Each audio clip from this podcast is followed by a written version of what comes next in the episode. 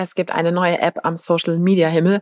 Vielleicht der Nachfolger von Instagram, vielleicht der Nachfolger von Pinterest, vielleicht sogar der Nachfolger von TikTok, wenn es verboten wird. Wer weiß. Das Ding heißt Lemonade. Erobert gerade die USA und auch den UK-Bereich. Und es geht ziemlich ab und deswegen überschlagen sich natürlich schon die ganzen News und ich erzähle dir hier an dieser Stelle mal, was es damit auf sich hat, wer überhaupt dahinter steckt und ob du jetzt auf die neue App aufspringen solltest.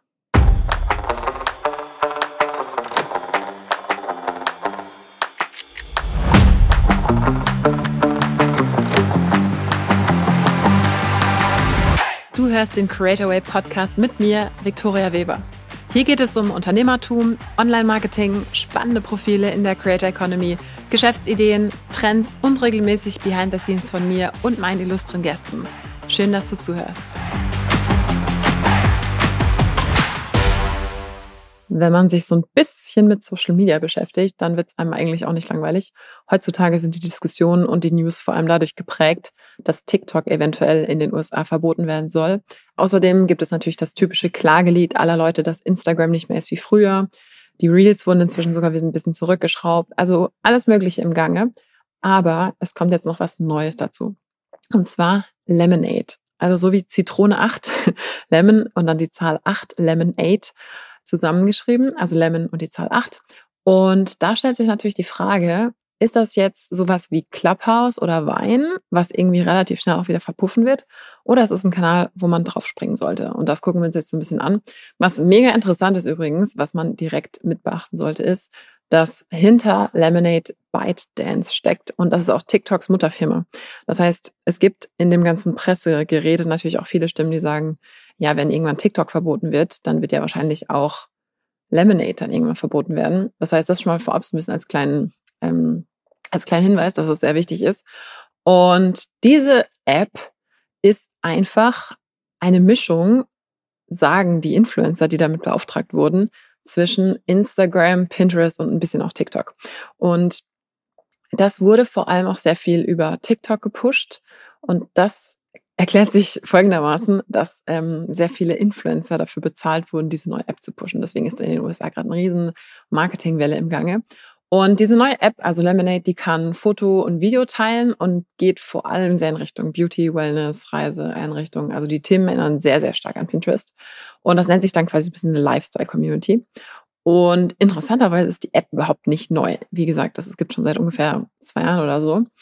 Und der, der Marketing-Talk, den diese ganzen Influencer, die das Ding bewerben, sagen, die sagen alle, äh, wenn Pinterest und Instagram ein Baby hätten, dann käme Lemonade raus.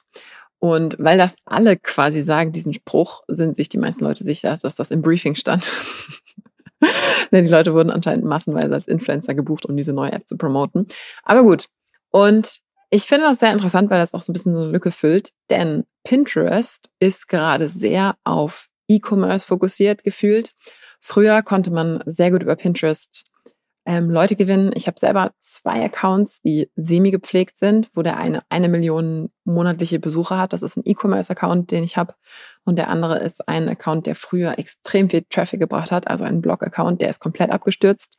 Und Pinterest hatte ein paar Jahre auch so ein bisschen eine Goldgräberstimmung ausgelöst für Blogger, die dadurch richtig viel Traffic bekommen haben. Ist inzwischen sehr runtergegangen. Pinterest ist komplett auf Produkte vertägen, Sachen verkaufen und auch sehr viel in diesen Home-Bereich übergegangen, wo früher auch Informationen gut liefen. Aber das heißt, Pinterest ist im Prinzip so ein bisschen in eine bestimmte Richtung gegangen. Bei Instagram ist es so, die Leute sind eh sauer. Das heißt, die vergraulen gerade, welche sind natürlich auch in einem ständigen Kontakt, äh, nicht in einem Kontakt, sondern in Konkurrenz zu TikTok. Und dementsprechend ist es womöglich jetzt ein super Zeitpunkt für eine neue App wie Lemonade. Ich habe da natürlich auch direkt ein bisschen recherchiert. Es gibt zum Beispiel einen Artikel von Business Insider aus dem Februar 2023. Der sagt eben, hat eben auch besagt, nochmal bestätigt, dass das Ganze schon zwei Jahre existiert. Und es gibt Gerüchte, dass ab Mai eine richtig große offizielle Kampagne auch losgeht. Und deswegen schon mal vorweg, die App ist aktuell nicht verfügbar außerhalb dieser Länder. Das heißt, ich habe auch mal direkt getestet. Ich bin in Dänemark, da gibt es die auch noch nicht im App Store.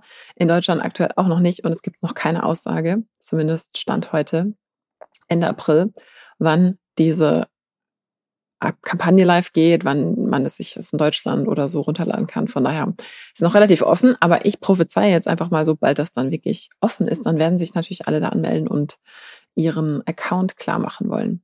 So, wie sieht das Ding aus? Ich habe es mir natürlich angeguckt und es ist so, dass es kein vertikales Scrollen gibt und das Ganze ist sehr, ich sag mal, themenzentriert. Das heißt, man kann im Prinzip im Vergleich zu so anderen Apps, wo alles sehr, sehr, sehr gemischt ist, ist das quasi alles so thematisch zusammengefasst. Und das läuft quasi ein bisschen in Empfehlungen, Videos und auch endlich wieder so sehr viel ästhetischer Content, der bei Instagram lange nicht mehr lief. Da war ja eine Zeit lang alles auf Video und Reels und so. Und was halt ich auch in diesem äh, Business Insider Artikel gelesen habe, war, dass verschiedene Influencer, die gefragt wurden von Business Insider, meinten, dass vor allem Posts gut liefen mit so hohe Qualitätbilder, lange Captions, viele spezifische Details über ein Thema, also fast ein bisschen SEO optimiert, wie sich das angehört hat. Und anscheinend gab es auch ganz spezifische Guidelines, die sie erfüllen mussten, damit sie die Bezahlung bekommen haben. Also es mussten quasi bestimmte Fotos sein, hochkant, ähm, sechs, äh, Quatsch, drei bis sieben Fotos ungefähr, eine bestimmte Wortanzahl in den Captions. Und das heißt, es gibt im Prinzip so ein ganz bestimmtes, ähm, ja, also so ein ganz bestimmtes Format, was, was die Macher hinter der App wohl gerne pushen möchten.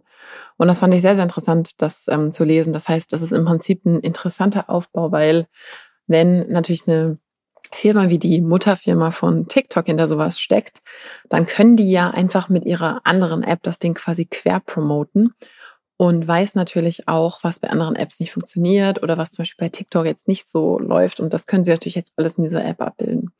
Das heißt, da gab es sogar bestimmte Hashtag-Regeln und solche Sachen.